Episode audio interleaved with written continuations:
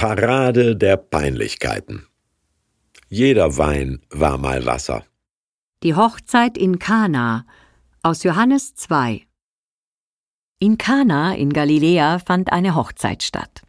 Auch die Mutter von Jesus nahm daran teil. Jesus und seine Jünger waren ebenfalls zur Hochzeitsfeier eingeladen. Während des Festes ging der Wein aus. Da sagte die Mutter von Jesus zu ihm Sie haben keinen Wein mehr. Jesus antwortete Was willst du von mir, Frau?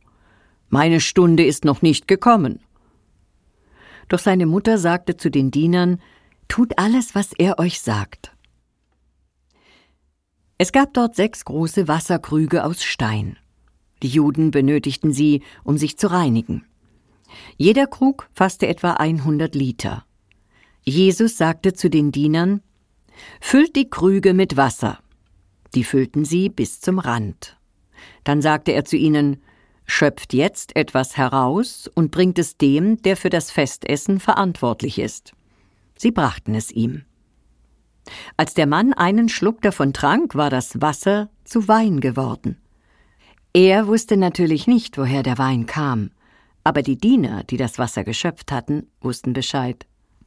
Da rief er den Bräutigam zu sich und sagte zu ihm Jeder andere schenkt zuerst den guten Wein aus, und wenn die Gäste dann betrunken sind, folgt der weniger gute.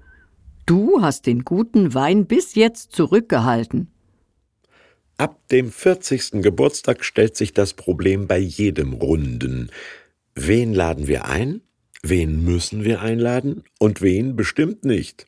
Noch heikler die Gästeliste einer Hochzeit, wenn Menü und Getränke teuer sind.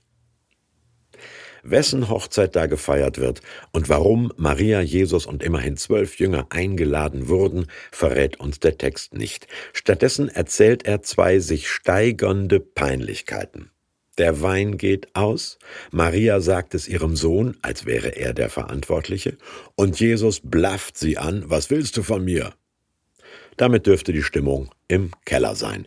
Warum Maria nicht beleidigt aufsteht und geht, warum die Kellner tun, was Jesus ihnen befiehlt und wie die Wandlung von Wasser in Wein dann genau geschieht, verrät uns Erzähler Johannes auch nicht. Aber dass sechs Krüge zur Einhaltung jüdischer Reinheitsgebote dastanden und in jeden rund 100 Liter passen. 600 Liter? Und die sind Premiumklasse? Wieso serviert ihr den erst jetzt? staunt der Sommelier. Man kann diese Szene als Beleg dafür nehmen, dass Jesus genussfähig, sinnenfroh und sogar trinkfest gewesen sei. Man kann sie als Beweis der eruptiven Abnabelung eines jungen Mannes von der fürsorglichen Bevormundung seiner Mutter lesen oder den Text als symbolische Bildsprache werten, dass die großen alten Glaubensgefäße der rituellen Reinheit qualitativ hochwertiger gefüllt werden mit dem Wein der neuen Werte, die Jesus verkörpert.